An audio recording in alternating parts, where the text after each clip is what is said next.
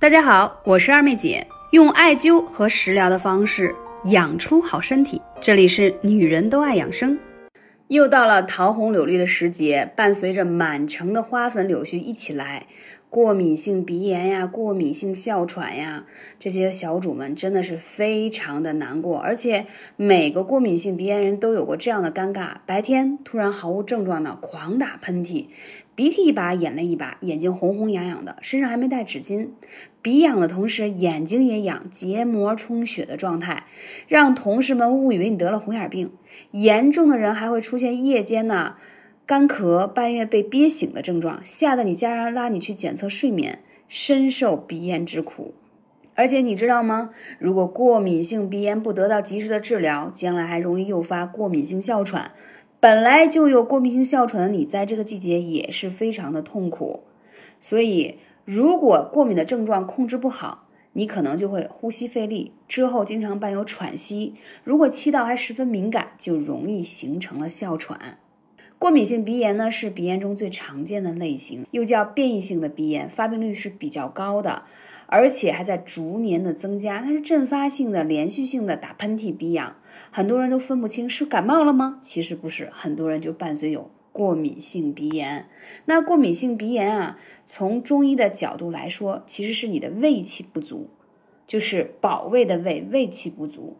那这个呢，我们说肺开窍于鼻，肺气通于鼻，肺和则鼻能和气，什么意思呢？就是说呀，你的肺气不足了。所以你鼻子的状态就不会很好，而且我们说胃气不固，就是你的保卫的能力啊不够强固，你受到外面的这些过敏源就会比较容易入侵给你。所以讲到这里，最简单的话题就是说，还是免疫力比较弱啊。很多人可能在冬天冷空气的时候会有这样，有的人呢就是春夏交接花粉比较多的时候会这样。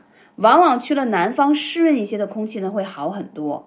而且除了过敏性鼻炎以外，还容易出现出汗呀、乏力呀、气短呀，这些都说明你肺气不足的表现。那我们说了这么多，到底有什么办法可以缓解吗？首先呢，我们从养生食疗的方式给大家一个食疗小配方啊。第一个呢，就建议大家呢，一定不能吃生冷油腻的食物，因为脾胃对你来说非常重要。大部分伴随有呼吸系统问题的小主呢，都会有脾胃比较弱、消化不好的问题。因为你吃进去的食物呢，不能把养分更好的传递给五脏六腑，导致呢你的免疫力就会比较弱。所以呢，建议你呢，在这个季节可以喝一点姜糖水去去寒。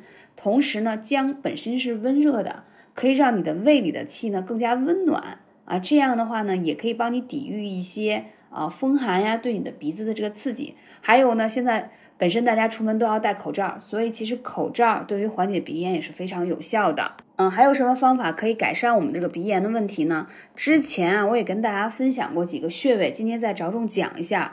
在我们的面部啊，两个眉心之间有个印堂穴，此穴呢，它是可以预防感冒和提高呼吸系统的能力的，它可以增强鼻黏膜的上皮细胞的增生能力。还有呢，就是迎香穴。那迎香穴是在鼻翼两侧，它可以什么呢？让你散风清热，还可以让你鼻子通气儿。包括有感冒的人也可以用这两个穴位。那这个时候必须要强调一下，我们脖子后面的大椎穴是一定要灸的。大部分有鼻炎、哮喘的人，大椎一定要灸。还有肺腧穴，既然你肺气不足，我们就一定要给你补充上去，也在我们后背的穴位啊。所以这几个穴位非常简单易操作。那如果说你还伴随有哮喘的话，那我还得给你配一个穴位，就是手三里。非常适合你。这个虽然是在胳膊上的穴位，但是它确实对于调理哮喘也是非常有效的啊。如果你找不到，可以来问二妹姐，微信是幺八三五零四二二九。说到这里呢，不得不说，如果你本身有些哮喘问题，还有就是说有些鼻炎的问题，适当的增加一些运动啊，靠这个提高免疫力，增加一些心肺功能的能力。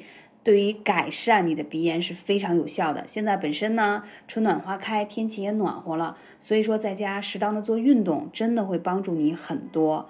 与其去吃药治疗，不如更多的去通过内循环来调理自己，让提高自己的免疫力。感谢你，我是二妹姐，我们下期节目再见。